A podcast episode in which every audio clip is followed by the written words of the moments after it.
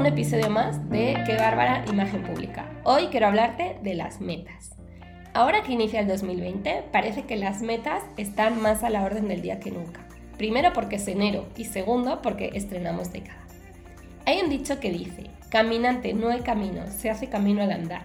Y es que las metas, por muy pequeñas que parezcan, nos ayudan a ir hacia adelante y a trabajar en nuestra imagen, igual que cómo vestirnos y qué decir. ¿Has pensado alguna vez en tus metas? Si sí, ¿cada cuánto tiempo revisas si las has cumplido? Yo creo que todos deberíamos revisar nuestras metas trimestralmente, porque si no, las ponemos en enero y solo hacemos balance al final del año, en diciembre, cuando ya no hay oportunidad de intentar cumplir lo que no pudimos hacer. Por ello, mi metodología y la que le invito a hacer a mis clientes es que revisen sus metas trimestralmente. El árbol de decisión es sencillo si se cumplieron, es momento de añadir nuevas metas y seguir la misma lógica de revisarlas tres meses después. Si no se cumplieron, entonces es momento de reflexionar y replantearlas. Nuestras metas hablan de nuestra imagen, según nuestra naturaleza, nuestra ambición y el tipo de vida que queremos vivir.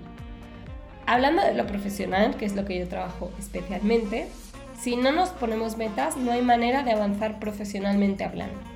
Además, si las metas deben ir ligadas a una variable fundamental y que por cierto escasea, el tiempo.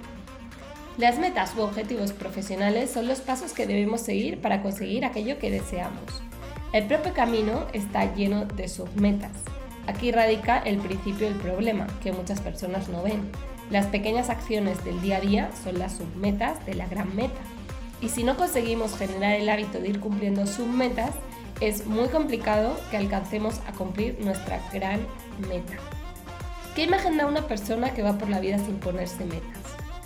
Pues habla de una persona sin una estrategia clara, una persona tan válida como las que más metas cumplen, pero una persona que en lo profesional prefiere dejarse llevar y trabajar para poder vivir, más que vivir para trabajar, que es lo que hacen muchos de los que tienen metas. ¿Y qué es mejor? La mayoría dirá que trabajar para poder vivir, eh, cobrar su sueldo, pagar sus gastos, que lo otro es esclavitud, que es absurdo. Al final de la vida todos nos moriremos y el tiempo que hayamos dedicado a nuestro trabajo es aquel que no hayamos dedicado a nuestra familia, que es lo que nos da cariño, compañía y amor al final de todo. Sin embargo, hay formas de trabajar que los que tienen grandes metas no entienden como tal. ¿Acaso no vive para trabajar un presidente de un país? ¿Acaso no vive para trabajar un médico? ¿No vive para trabajar un abogado?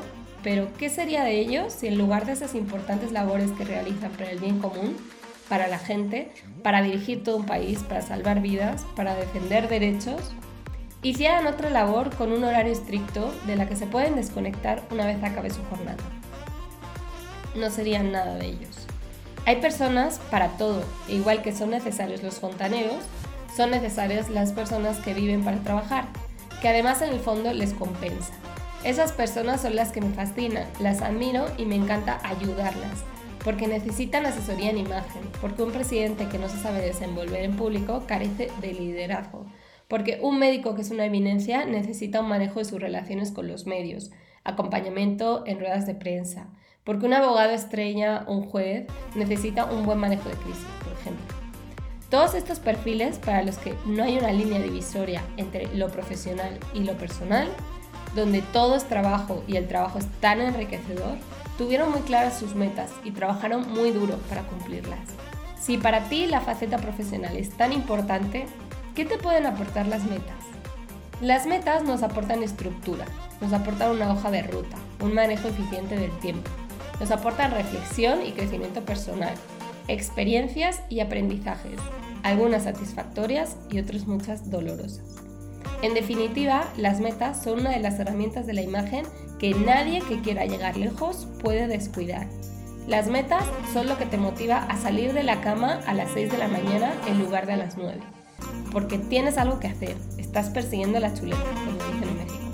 Y eso te mantiene vivo y te permite vibrar alto, que es lo que te permite atraer lo que deseas. Muchas gracias y nos escuchamos en el próximo podcast.